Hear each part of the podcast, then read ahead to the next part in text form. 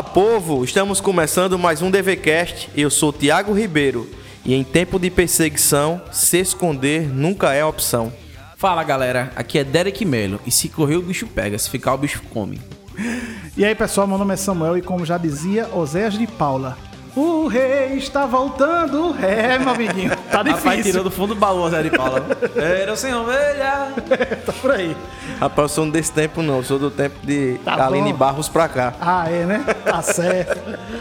Rapaz, eu falei Aline Barros no podcast, misericórdia, Jesus. Brincadeira, Aline Barros, você escutar. Nós amamos você. Dê um RT aí, compartilhe com seus amigos aí. Valeu, falei. Dá um joinha aí, por favor, Aline Barros, no nosso podcast. Bom, gente, mais uma vez, que alegria poder estar gravando com essa equipe de peso, peso de verdade agora, né? Uh. Estamos acima do peso. Eu, Samuel Ferra e Derek Melo, sempre onipresente aqui do podcast. E antes da gente entrar no nosso assunto de hoje, escuta aí o recadinho dos nossos parceiros.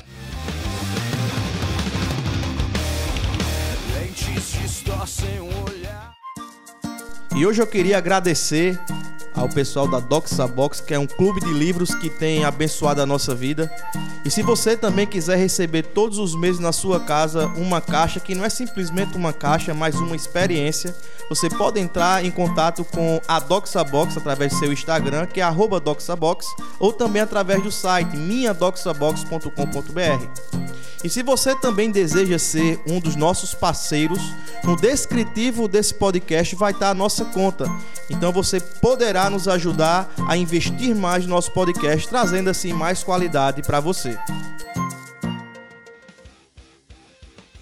Bom, gente, como vocês, pelo menos os que nos acompanham, sabem que nós estamos falando sobre a reforma protestante e dentro da reforma protestante, né, na verdade, dentro da história do cristianismo, há uma coisa chamada perseguição. E para fechar nosso, os nossos podcasts sobre o protestantismo, né, a gente vai falar sobre a perseguição. Não estaria no nosso script se não fosse os fatos ocorridos nos últimos dias, nas últimas semanas. Recentemente tivemos no Chile duas igrejas incendiadas. Ainda recentemente também tivemos na Inglaterra igrejas sendo depredadas. Ainda na Europa, se eu não tiver enganado, eu acho que foi na Na França, Nice. não, nisso já foi agora que tiveram o- um movimento feminista na porta querendo entrar na igreja. Polônia. Na Polônia, exatamente. Muito obrigado, Derek Mello, o sempre atualizado, o melhor do que o jornal já É de máquina. todos os dias. Isso é uma máquina. Mas aí tivemos na Polônia é, manifestantes, né? Que de fato eles estão no direito de manifestar, mas não tinham direito de interferir no culto público. E aí a gente vê que é algo muito recorrente. E como o Derek bem falou agora na França novamente, um indivíduo entra na igreja esfaqueando todos que passavam na sua frente e três morreram.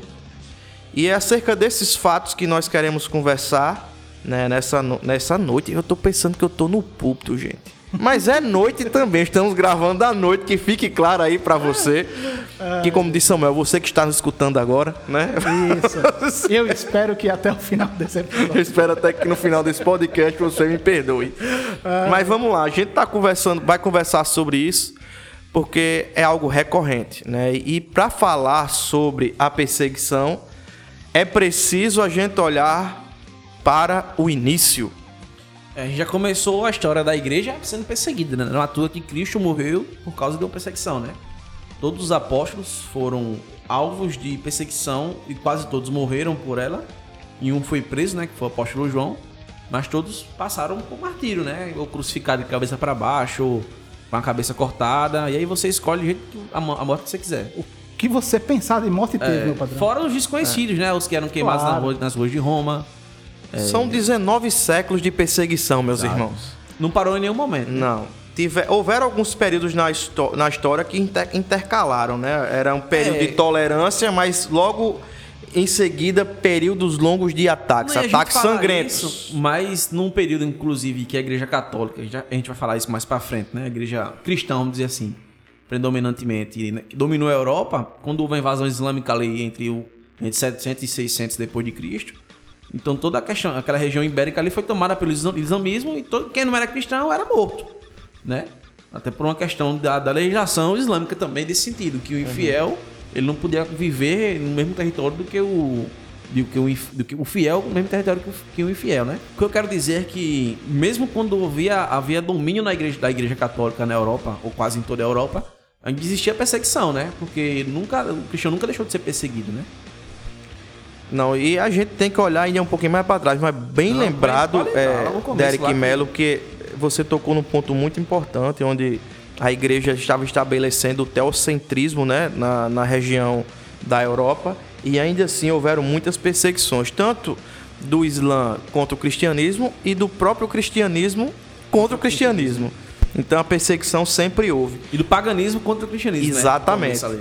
Mas então olhando para trás, a gente vai ver que quando Jesus ele, ele se encarna, né, como como homem, né? Se que você quiser aprender mais sobre a dupla natureza de Cristo, você vai lá pro episódio que Samuca já já vai dizer. Pô, peraí, tô abrindo. e você vai aprender mais, mais um pouco sobre isso.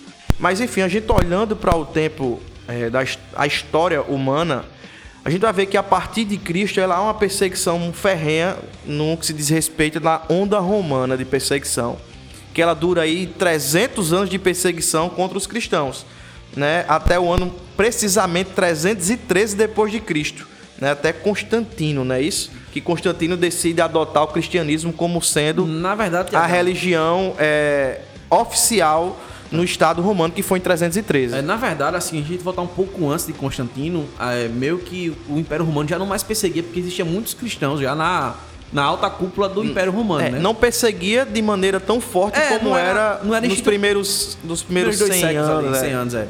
E Exato. Constantino, a gente gosta muito de dizer isso, Constantino, que ele foi o cara que oficializou o Império, mas não foi. Uhum. Ele se converteu, mas deixou as outras religiões em aberta. E agora eu não tô, não tô conseguindo lembrar o nome do outro imperador, só foi depois de Constantino que oficializou como a. Não foi Tertuliano? Não lembro se foi eu Tertuliano. Acho que foi, não tô, tô lembrado. Mas tudo bem. Mas aí só depois que oficializou mesmo a religião do Império. Mas até Constantino também não era oficial, não. O episódio Exato. sobre Cristologia é o 9 e o 10, então melhor ainda, são dois. Eita, o homem é bom de, de indicar os podcasts. Tem é. até um livrozinho, um livro não, um filme que é de Alejandro alguma coisa, Alexandria o nome do filme que fala sobre esse Ale período. Alejandro Sanz. É, é um filme espanhol, mas é muito bom o filme, assim, tem umas heresias, porque a, o foco do filme não é falar sobre isso, mas dá um certo noção do contexto histórico ali, né? Em que, em, em que na cidade de Alexandria conviviam os judeus, helenistas, cristãos e os pagãos, os filósofos gregos, né? Aí tem uma noçãozinha é, do é que era. A, a parada, ela fica tensa mesmo no Império Romano em 64, a partir é. de Nero, né? Quando ele... Isso. Nero e Domiciano foram os piores, mesmo os anticristo. E o que é massa o que é massa, misericórdia, né? o que, é, é massa, o que é triste. Nós, o que é interessante de nós debatermos, é, vai, continue. O, o que é triste é porque existem relatos, né, do século II, inclusive a carta de Ogneto, né, que fala que uma dos das partes mais é, fortes que existia naquela época do século II era de fato a perseguição dos cristãos. Era algo que era muito característico do segundo século no Império Romano. E ele escreveu, referente aos cristãos, o seguinte: eles amam a todos, mas são perseguidos por todos. Diga aí, velho. Ou seja, o cristão ele é perseguido somente por aquilo que ele crê. É, se você pega um cristão genuíno, você vai ver que durante a história você não vê um cristão genuíno fazendo mal ao outro, porque o pressuposto do cristianismo é o amor ao próximo, né? Então Diogo Neto ele faz muito bem essa análise do século II, né? Eles amavam todo mundo e eram perseguidos por todos. É importante também a gente deixar claro que a gente não está se colocando aqui é, como os 100% correto dentro desses 20 séculos de história. Né? Desde o início da igreja, nós temos a completa consciência que, por sermos humanos, os próprios cristãos cometeram alguns erros. Exato. Certo? Até partindo de Pedro, que não queria pregar para os gentios, mesmo tendo recebido a ordem direta de Jesus para pregar em toda a terra. E aí você vai começando a continuando, a igreja em si é... não vou colocar a igreja, tá certo? Porque a igreja é uma instituição. Mas os seres humanos que participavam dessa igreja cometeram algumas falhas. Mas nada disso justifica o que nós estamos colocando. o cristão genuíno ele vem sendo perseguido desde que é, Jesus Cristo veio à Terra, por único e exclusivamente o que Tiago acabou de colocar, por sua crença, por aquilo que ele acredita e raciocine que o, a perseguição que ocorre contra os cristãos advém única e simplesmente da fé em um Deus que aí nós concordamos e conhecemos toda a conversa. Não é por conta de, de perseguições que a própria igreja faz, não é por conta de violência que a própria igreja gera. O princípio da perseguição não é esse. O princípio é a crença, a fé no único Deus vivo. Os romanos perseguiam porque, ah, por ordem do imperador, porque não, não queriam dividir a glória de César com outro, né? Uhum. Também existia um medo político por trás, né? De o cristianismo ascender ao poder e os imperadores perder força e tal. Mas é uma coisa secundária. Até porque o cristianismo era, era a religião do povão, né? A religião do povão, era escravo, né? Gente, não é à toa que a gente vai ter ali é, Onésimo, por exemplo. Não, Filemão não. Onésimo não é Tiago. Que era o escravo. Ode, Onésimo era o servo. O, Onésimo, Onésimo que era o servo e estava ali um cara que cresceu na igreja, né? E dentre outros, né? É, também a gente não vai, não vai esquecer que a perseguição pelos muçulmanos era uma perseguição por ser os cristãos reconhecidos por eles infiéis. Teriam que morrer porque eram infiéis a Allah e deviam ir para o inferno. É, a gente não vai esquecer das perseguições entre, entre protestantes e católicos, porque um considerava o outro hereges. Né? Não é à toa que os huguenotes na França destruíram o, a, queimaram os ossos de Irineu de Leão, por exemplo, porque achavam que eles eram hereges e queimavam eles. Não é à toa que 70 mil huguenotes morreram na, na, na de São Bartolomeu, na França, porque os católicos queriam, achavam que eles eram hereges e deviam morrer. E por aí vai, a gente vai é, nomeando eventos na história que provam essa perseguição, essa divergência, é, vamos dizer assim, sanguinária entre os humanos por uma visão religiosa diferente, que não é de acordo com a palavra de Cristo, né, que nos deixou, né, a palavra de amor que ele nos ordenou, né. É. Muito bom, muito então, bem colocado. Para eu compreender, vamos colocar em lógica aqui. No início, a perseguição vinha dos judeus e dos romanos. Atos da Apóstolos vai dizer isso bem claro, né? Até mais ou menos ali o século 6, 7, começa a perseguição por parte da do, do Islã, do Islã é. contra os cristãos. E aí vem, chega um momento que a igreja começa um processo de divisão, não, estamos, não chegamos nem na reforma ainda. Não. E começa a própria igreja a perseguir aqueles que seguiam a Bíblia de forma correta, aqueles que, que o Espírito Santo os comovia para. Era, era muito forma... complicado isso aí, Samuca, porque a Bíblia não era para todo mundo. Né? Até porque existia a Vulgata que era completamente uhum. em latim. Então não era todo mundo que tinha acesso à, à língua latina nesse, nesse... É aquela coisa, né? Era. Os seres humanos que participavam Por... da... De 600 até mais ou menos mil foi a perseguição, de fato, como o Derek pontuou, do, do islamismo é, contra o cristianismo. Mas quando foi a partir de 980, mais ou menos ali, a Igreja Católica ela tenta estabelecer o, o, um Estado teocrático né, em toda a Europa e começa uma perseguição também agora da Igreja Católica contra o islamismo. Então era uma via de mão dupla, é. né? Era ah, claro, bala de cá exato. e bala de lá, é. né? Então, como eu disse... Viu cruzada de lado, cruzada é. do outro. No, no, no, não estou colocando a gente como Correto. o 100% correto em todo o tempo. Perfeito, tudo bem. A gente não pode nem esquecer também das perseguições escandinavas, né? Os Vinks, quando invadiam ali a Anglia, na Nortúmbria, na Europa, na Europa, quê? na Inglaterra, eles realmente chegavam matando mesmo, saqueavam os mosteiros, matava a galera e acabou. Levava padre, levava mulher para ser escravo ah, dele mundo. lá e acabou. Então assim, uhum. é e a gente, como e o cristão naquela época, não tinha essa visão é, bárbara da coisa, não sei nem se é correto falar isso essa visão bárbara da coisa, né? Eles queriam a dominação através de um discurso religioso mesmo. Diferente dos outros que é pela força, né? Ou você se converte ou vai morrer. Claro que existiam questões políticas envolvidas, né? Mas a gente compreende que existia a perseguição dos dois lados. Passando isso, Aí chega a reforma protestante. Não, aí dentro desse período ainda, Samuca, ah, tá, a gente dá, vale a pena a gente falar que era do período do ano 500 até o de 1500, né? uhum. que foram considerados os mil anos da incerteza. A idade das trevas. Né? É, ou idade da, das Esses dez séculos, o cristianismo de fato enfrentou os dois maiores inimigos e ameaçadores que ele poderia é, enfrentar. E trouxe muito sofrimento, né? Que era contra os bárbaros, como o Derek acabou de falar, e contra o islamismo. Então isso tem que ficar bem claro para você que está nos ouvindo agora. Essa... É, e tem dois eventos históricos que é, é interessante a gente pontuar aqui, que foi a invasão viking na França, né, em que os franceses estavam já eram cristãos, né, já era, era um resquício do, resquício do Império de Carlos Magno. E aí quando os vikings estavam tentando invadir Paris, inclusive tem essa cena na série Vinx, você já assistir lá na internet. E aí eu não me esqueci o nome dela, dela agora, que até virou santa, que é era a filha do rei de, Paris. E aí, quando os, os, os parisienses estavam perdendo a batalha, ela viu lá com o manto de algum santo que eles acreditavam lá, uma relíquia dessa, né? E saiu passando no meio das tropas francesas que estavam perdendo. Isso elevou a, mo- a moral da galera e eles conseguiram revirar, fazer a reviravolta na batalha. E aí ganharam a batalha. A mente humana é um negócio incrível. É incrível, né, velho? Ganharam a batalha e conseguiram re- é, re- é, fazer, repulsar o ataque viking, que depois voltou de outra maneira e conseguiram Sim. dominar, mas enfim, isso é outra coisa, né? E também na França, a Batalha de Pontier, isso em 1700, não, 1700, pia. em 760 alguma coisa. É por você que está nos ouvindo, pia. É, não é simplesmente a voz do pinto, né? Mas aqui no Nordeste é como se fosse assim. Opa, É, eita, peraí. Opa, vírgula, calma, eu me equivoquei. É, mas voltando, a Batalha de Pontier foi quando o o Islã já tinha dominado praticamente toda a região ibérica, Portugal e Espanha, sobrando só um reino que a gente chama era o reino das Astúrias, que era um povoado que ficava mais a- ao norte de Portugal.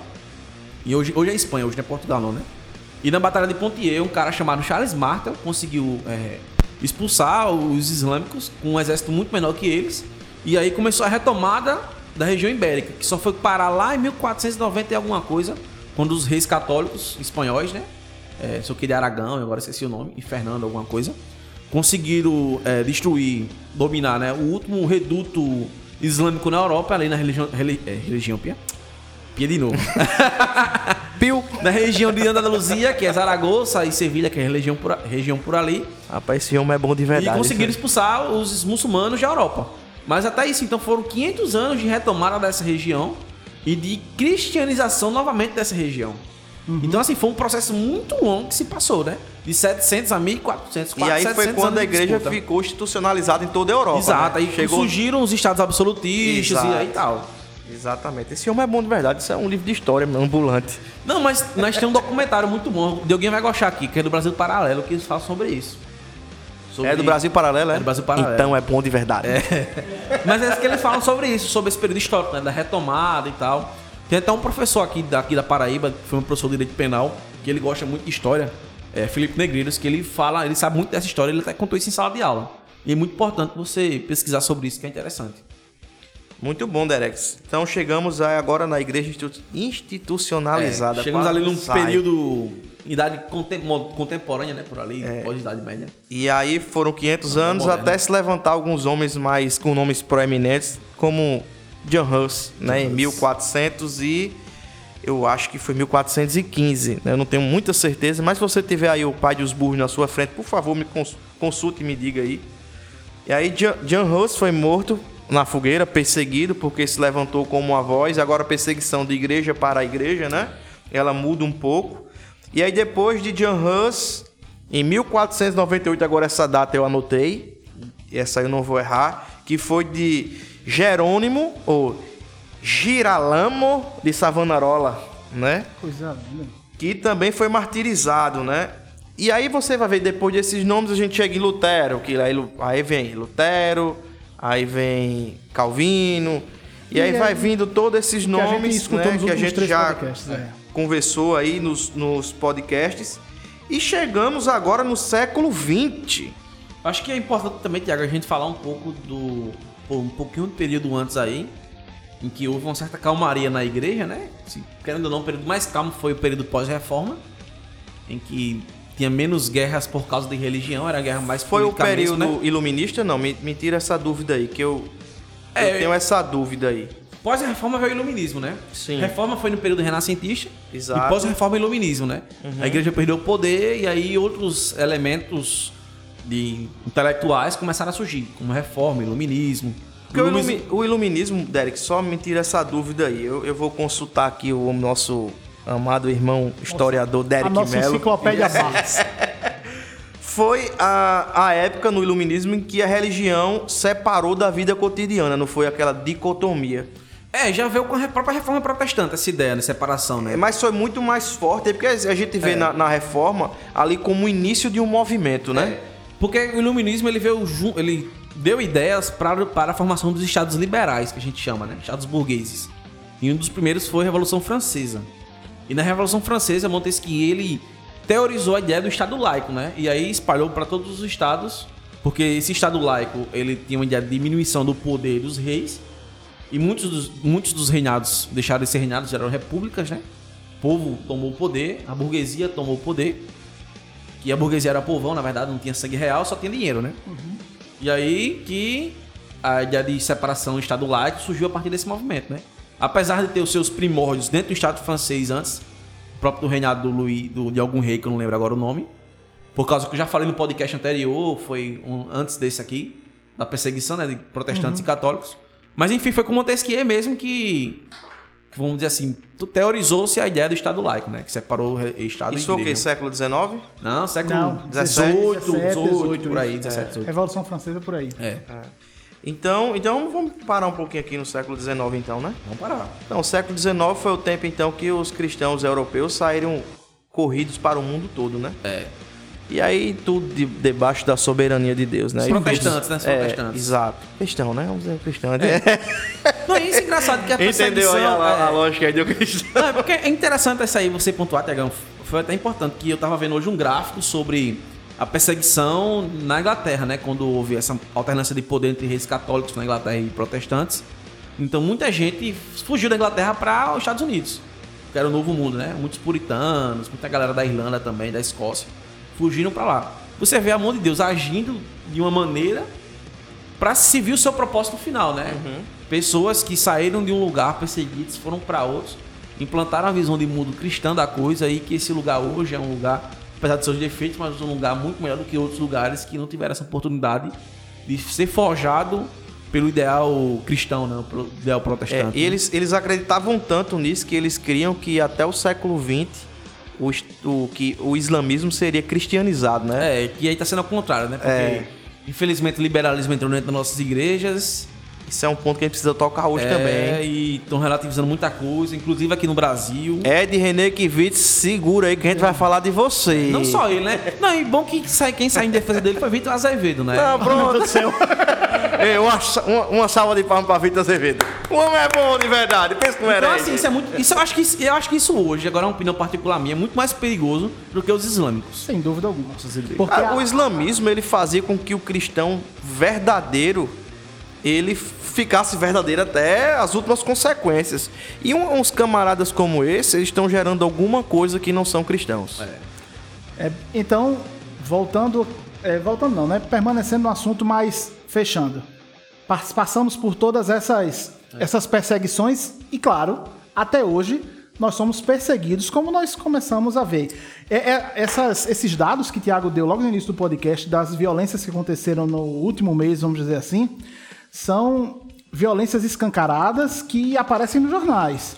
Só que dia a dia você vê na, Na África acontece coisas Não, absurdas, isso- tribos sendo incendiadas, olhos. é... Mas não falando da perseguição física, a violência física em si, nas redes sociais, em todo o que é tudo que é possível ser feito contra o cristianismo existe. Existe. A, não sei se eu posso colocar como organização ou instituição, aí eu peço perdão. As portas abertas coloca o dado de que dois Sensacional. Todo mundo tem que ler o site do, do Portas Abertas. Portas Dois Abertas terços- a- da Associação de Missões Transculturais, acho. Isso, dois agora. terços dos cristãos no mundo hoje sofrem algum tipo de perseguição.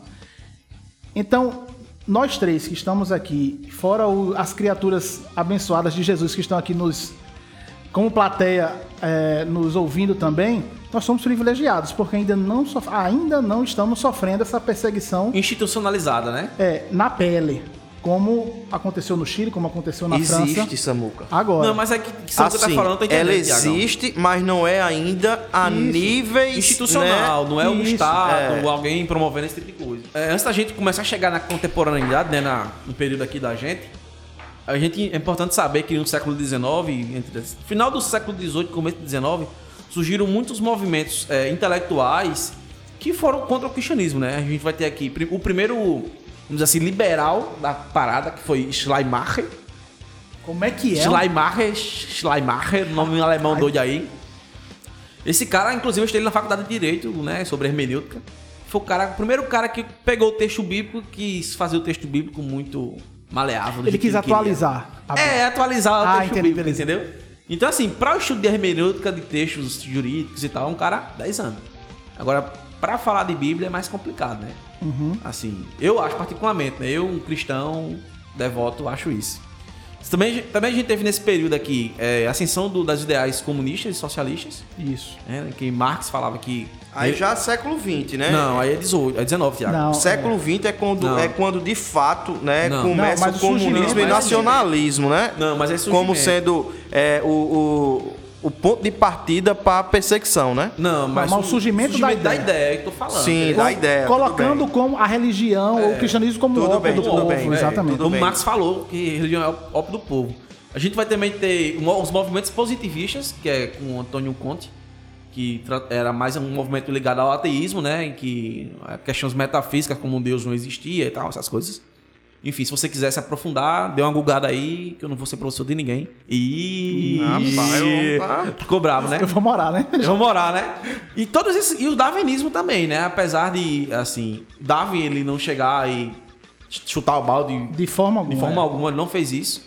É, apesar dele ser um cara liberal, inclusive, mas Infe- ele não é, fez e isso. muitos, muitos ateístas utilizam Darwin de forma incorreta, colocando ele como aquele que quer matar a ideia do criacionismo ou da, da própria religião. E Darwin, em momento algum, faz isso. Mas isso é um. É outra coisa. É É outro um biólogo aqui pra falar sobre isso, né? É. E aí, quando a gente pegar essas ideias, e entre outras que aconteceram a respeito disso, a gente vai chegar no século XX num turbilhão de movimentos sociais e políticos Sim. em que vai pôr o, o cristianismo como algo é, mal. Algo que é, é, que é o problema da sociedade, é o cristianismo, né? Só que não é, né? E a gente vai ter Primeira Guerra Mundial, Segunda Guerra Mundial e aí outros movimentos que a gente vai falando da- daqui pra frente.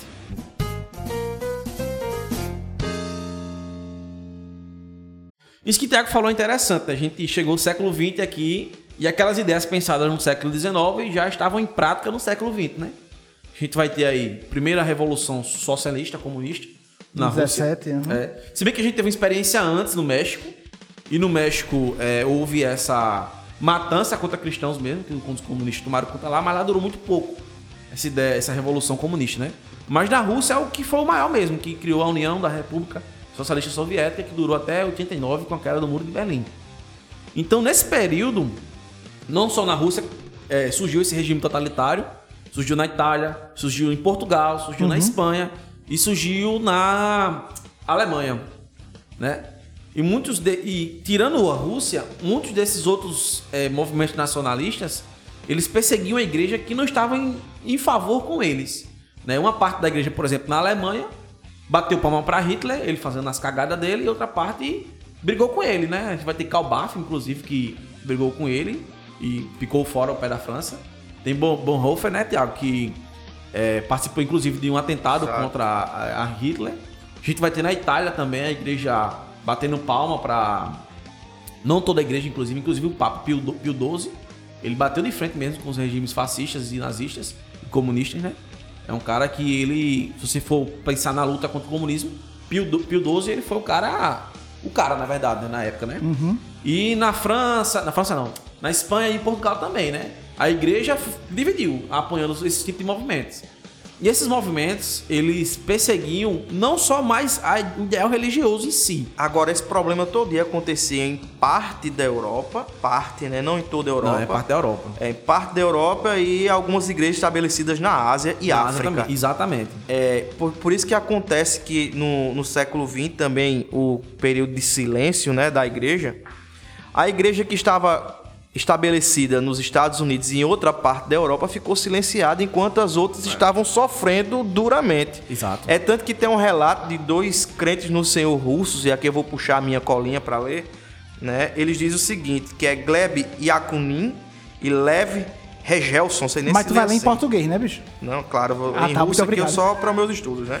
Eles escreveram para o Conselho Mundial de Igrejas, que é o CMI, e estava acontecendo a quinta assembleia em Nairobi. E eles escreveram o seguinte: o assunto da perseguição religiosa deixava de ocupar o lugar que merecia. Ou seja, eles estavam preocupados com muitos outros fatores, né? Principalmente o fator político, né? E esqueceu que de fato existia uma igreja que estava sendo perseguida e morta. É.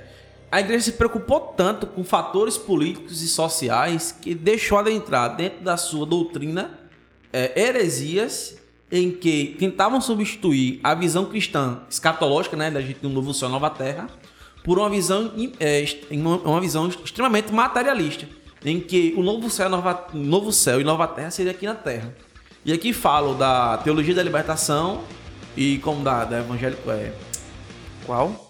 Teologia da Libertação e tem outro. Que é de, que Leonardo Boff da Missão Integral. Da, é, Teologia da Libertação e Missão Integral, isso mesmo. É, que, que é Ariovaldo é Ramos, aqui, Integral. cabeça daqui é Ariovaldo Ramos, é. e Leonardo Boff, o padre católico, né, que é o da Exatamente. Isso entrou dentro da igreja de um jeito, meu amigo, que os caras hoje, é, é primeiro a visão política da coisa e depois é, o cristianismo. Isso é heresia, velho.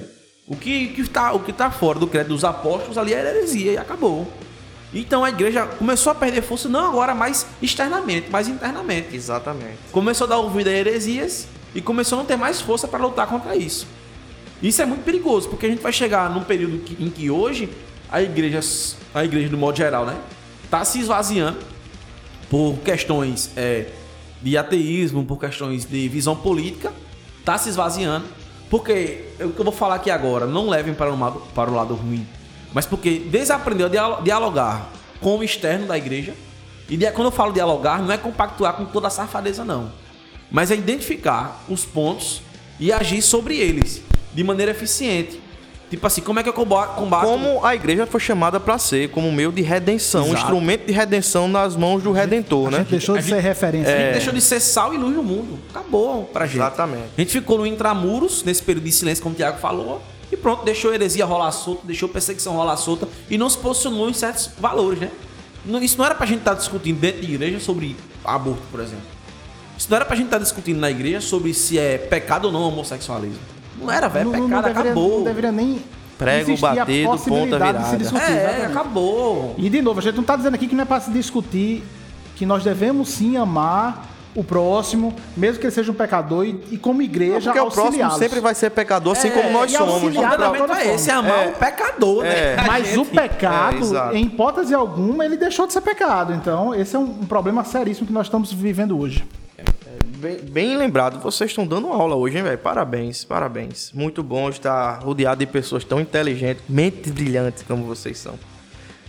Pois bem, Derek Mello, vamos sair desse período de silêncio. Vamos. E vamos eh, agora entrar no ano de 1990, que foi um ano que de fato, né, começaram a entender que era necessário que a igreja, a igreja, lá a igreja, lá a igreja, é, precisava mudar sua postura em relação à perseguição, porque com a queda do comunismo ficou claro e evidente que existia uma perseguição que não era mais velada, que era escancarada.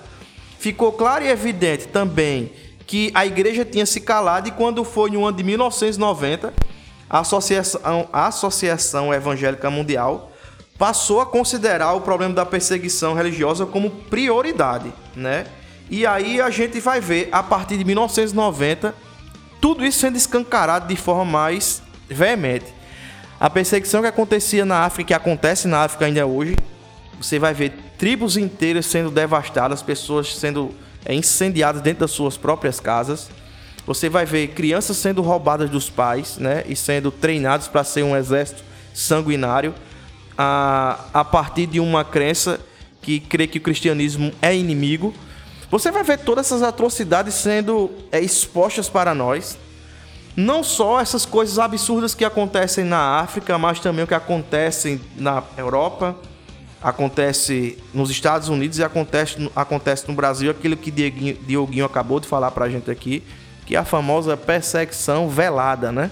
Que existe de fato a perseguição, mas que ela não foi institucionalizada, né? Ela não foi dita de fato que existe e é preciso combater, mas todos sabem que ela existe. E vou dizer a você, viu? Aqui no Brasil, essa, essa perseguição velada existe por culpa da própria igreja, que não, não educou seus, seus adolescentes e suas crianças no evangelho. Porque a maioria da galera que, sei lá, produz meme, que faz as paradas na- no Twitter. Não, mas é verdade isso, que fala, fala, fala no Twitter. Ou, ou é influenciador digital, é uma galera da minha geração, pô, de 94 pra cá.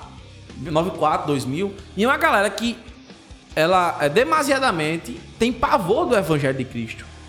Uma galera desrespeitosa que fala, ah, eu tenho nojo de crente, ah, eu tenho isso, aqui, aquilo, outro.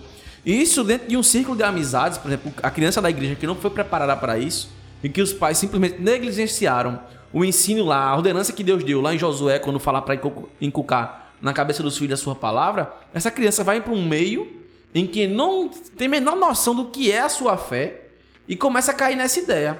Começa a criar nojo do Deus dos seus pais, começa a criar raiva da religião dos seus pais. E aí, meu irmão, daqui pra frente, 20, 30 anos, a igreja, a igreja vai, vai se esvaziar por incompetência da própria igreja. Pois é. é, hoje em Muito- dia, Muito bom, Derek. hoje em dia, é, o mundo moderno começou a, a piorar quando se percebeu que ficar ofendido lhe dá poder. Né? E obviamente a igreja correta, a igreja bíblica, ela vai de encontro completamente ao que o mundo prega. Então, o mundo se sente ofendido. O mundo se sente ofendido no momento que a igreja mostra para ele que da forma que ele está, ele está condenado. É, e que precisa haver mudança. E isso é suficiente para o mundo apontar o dedo para nós, como igreja, e começar a dizer: vocês estão errados, e a partir disso eu quero a destruição de vocês. Né? É, algum tempo atrás, existia um programa na internet com. Eu não vou nem colocar o nome deles, são conhecidos, alguns humoristas e alguns influenciadores digitais. Que a, de característica, Ofunda, é? Que a de Ofunda. característica deles eram ter barba, certo? É, e uma dessas discussões, inclusive um deles hoje é. Meu nome é acusado de pedofilia. Bem, mas a gente continua, para você ver o nível da importância Rapaz, de não quanto, fala o nome dele não pra gente orar por ele. é, depois a gente conversa nos bastidores.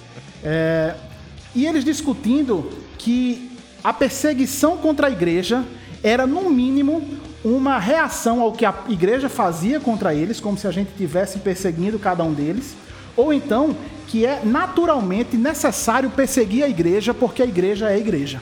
Porque a gente serve a um Deus e porque a gente está, como luz do mundo, mostrando o que o pecado vem causando nesse mundo. Então, se aquelas pessoas que influenciam a nossa juventude, como você colocou, Derek, elas colocam a cara a tapa para dizer que a igreja precisa ser perseguida pelo simples fato de ser igreja, ou no mínimo ela deve ser perseguida porque persegue é, o mundo, vamos colocar assim, isso na visão deles, nós conseguimos observar que temos um grande problema. Hoje a perseguição é muito mais escancarada nos países que não têm é, o cristianismo como sua religião fundamental. Um dos exemplos importantes que a gente pode colocar aqui é a Índia. Apesar da Índia se mostrar como um país extremamente politeísta e aberto às religiões, Mas a religião cristã é muito perseguida. mas a religião cristã é muito perseguida. Agora na pandemia, a Índia, os cristãos na Índia estão sofrendo bem mais. E eu posso dar alguns exemplos para vocês. Um enfermeiro na Índia, é, ele não está recebendo, que for cristão, né? Ele não está recebendo EPI para cuidar daqueles que estão contaminados com o coronavírus. E ele é, e ele é colocado naquela ala onde os, os pacientes estão mais graves é, com o intuito de fazer com que esse cristão seja contaminado e, se possível, seja morto. Principalmente nas tribos mais afastadas dos grandes centros metropolitanos da Índia, onde o governo está auxiliando a população com mantimentos para que eles possam sobreviver, afinal de contas, lá também ocorreu uma grande onda de desemprego. Quando naquela vila de 30, 40 famílias se sabe que aquela família ali é de cristãos, o líder daquela comunidade não permite que seja dado o alimento ou o sustento para aquela família, porque eles são cristãos. É, mais uma vez, hoje, nós aqui no Brasil ainda não sofremos nada perto do que essas pessoas sofrem. O mundo está perseguindo a igreja nesses locais de uma forma tão incisiva, tão aguda, e mesmo assim, apesar do momento de silêncio até ter terminado, Tiago, muitas vezes nós não paramos nem para orar por essas pessoas. Porque, sinceramente, você sabe que isso acontece. Você sabe que a igreja é perseguida. Eu tenho 33 anos, tu tem 35, né, Tiago? Ah, tu tá meio estragado, né? Tô, tô estragadinho. E, e tu, Derek, tem? 26. 26. Meu Deus do céu. Eu e Derek, é, desde pequeno, somos da igreja, mas Tiago é, se converteu já depois de, de- de- Antes de eu nascer, eu já era do Senhor mesmo. Ah, sim, claro, certo. Mas o Espírito Santo lhe alcançou, né? é, já faz mais de uma década, mas não foi desde criancinha. Não. Mas eu tenho certeza que em algum momento você já tinha ouvido que existia problemas contra a igreja é, em perseguição em algum lugar do É, mundo. Na verdade, é, isso não era um assunto que, Que eu estava familiarizado, né? Não- não- eu não sabia muito. Mas acontece que eu mesmo era um de que banalizava a religião cristã, né? E, e era o gerador de meme da história, como diz. Não existia nem meme. Aqui era o famoso frescar, né? É, ficava frescando. É. Mas compreenda que isso existe. E todo mundo sabe que isso existe. E o mais perigoso disso, Samuca, é que essa galera hoje, que tá mais nova, que é a galera que, sei lá, estudante e tal, influenciador digital, né? Essa galera um dia vai crescer. Vai adquirir profissões, vai virar político. E daqui a pouco essa galera vai estar fazendo as leis. Essa galera vai estar julgando leis, vai estar legislando. E aí a igreja hoje, que tá com de olhos vendados para isso, que não educa suas crianças para que essas crianças cresçam, se tornem juízes, se tornem políticos, se tornem homens de Deus na sociedade, tá negligenciando isso, vai começar a ser perseguida de fato, de maneira institucional. Entendesse? Então é muito perigoso daqui a 20, 30 anos a gente começar a ver. Ah, não vai ter vai ser obrigado a fazer casamento homossexual. Ah, vai ser obrigado a fechar o tempo para servir de eleição, por isso, exemplo. isso é muito. Isso está acontecendo já, né? É, mas em assim, daqui a pouco. Fortaleza, né? Mas cai, entendeu? Porque ainda a gente tem uma. A gente consegue ainda é, brigar. Consegue ainda É, mas, já, mas já começa né, a aparecer. É. Essa questão de, de fazer o casamento homossexual na igreja eu acho muito engraçado. Porque o próprio movimento é, LGBTQ, né? Eles são um movimento considerado, não só, eles se afirmam ser ateus, né? Ora, se não crê em Deus, por que então casar-se Mas, mas que diante dos preceitos de Deus? É porque tem uns que. que Isso é uma afronta, levar mas isso é uma. tal, é. Mas tudo bem, mas isso é uma afronta, Derek Mello. Eu sei, mas pra ele não entender isso, não, Tiago. Pra gente que Não, entende. tudo bem. Não, não entendam, não querem entender. A verdade é essa, porque estão diante deles, meu irmão. Tiago, eu tô- A verdade é essa. eu vou colocar Porque aqui. acontece que a coisa é profunda no sentido de que as pessoas querem, de fato, fazer com que a religião cristã ela termine.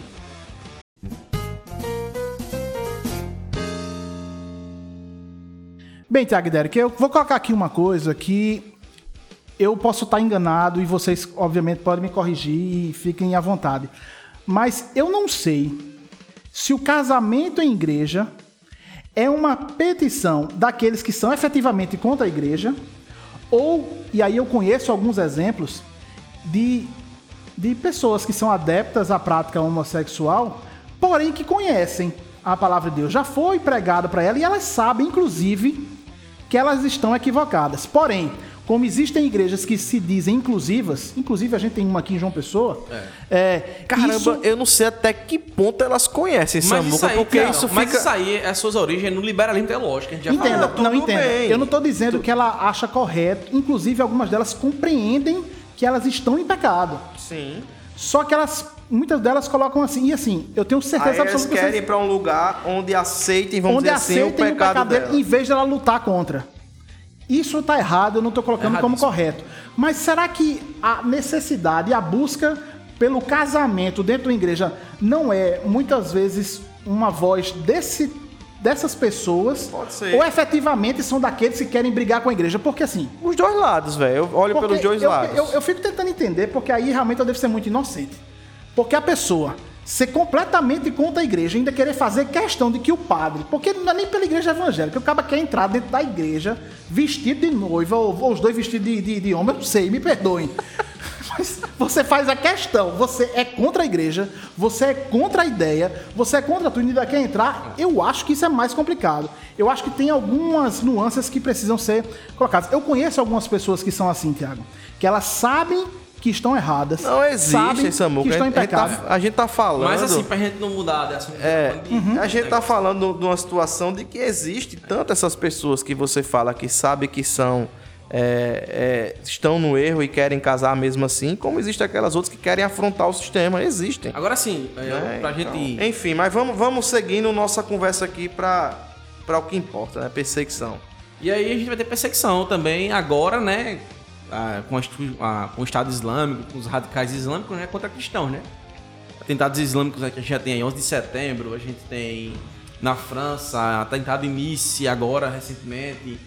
Então, atentados à torta e à direita, meu amigo. O negócio é complicado. Cristãos sendo degolados por aí, Boko Haram na África, enfim. Então, assim, o perigo não é só interno também, o perigo também tá externo, né? Um perigo que antes era só externo, agora vem de dentro pra fora, de fora pra dentro. Mas enfim, meus irmãos, são muitos os desafios que a igreja é, passa, né, e tem passado e certamente passará, né, mas o que nós oramos é que o Senhor nos fortaleça, nos fortaleça ao ponto de não nos permitir ficarmos calados, né, e eu também oro para que a gente não use as mesmas armas, Isso. mas que a gente use a arma correta, que é tudo o quanto a igreja for fazer, seja para a glória de Deus. né? Exatamente. E assim, você que depois que escutou isso, está desesperado porque suas igrejas vão fechar.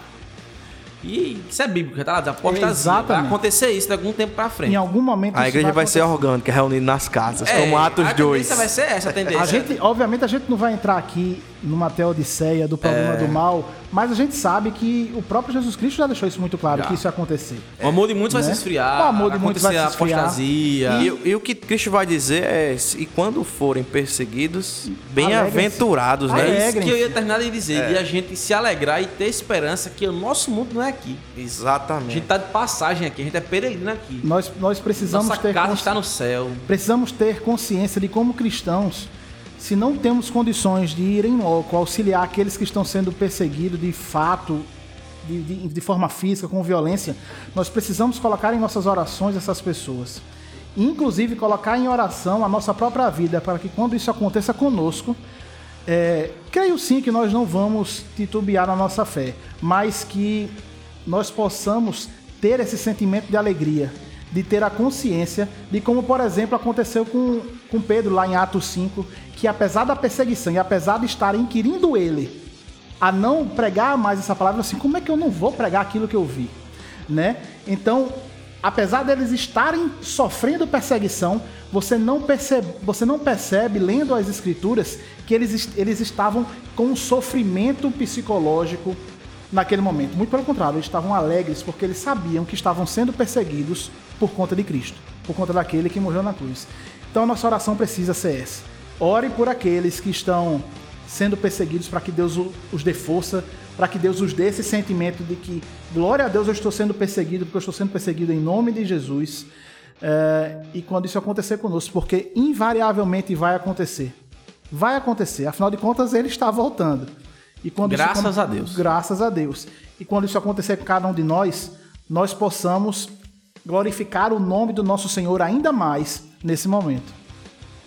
Amém. Então vamos ficar por aqui, né? Foi muito boa a nossa conversa. É, Que você, onde está boca, você que está nos ouvindo agora, Você ouvindo, tá? é. Você ouvindo. você não Tá flexionando também, né? É, você não se assuste com o que de fato acontece e nem tampouco se acovarde, né? Que persistamos na nossa fé, que cresçamos, né? E que, que a gente possa de fato crescer no Senhor, na graça, no conhecimento e pedir que Ele aumente a nossa fé para passar por tudo isso e nunca perder a esperança que estamos aqui somente como passageiros, como peregrinos e que a nossa pátria ela é no céu. Que o Senhor nos dê essa alegria, né, de viver tudo isso pensando nele e para a glória dele. Então fica aqui o meu abraço. Até a próxima em nome de Jesus. Valeu, galera. Até a próxima e tenham esperança. Valeu, pessoal. Então é isso. Podem bater, mas a igreja verdadeira não vai se calar e nós estamos aqui para isso. Para isso, nós precisamos ler mais a Bíblia e orar mais. Valeu, pessoal. Aí, galera, Fui.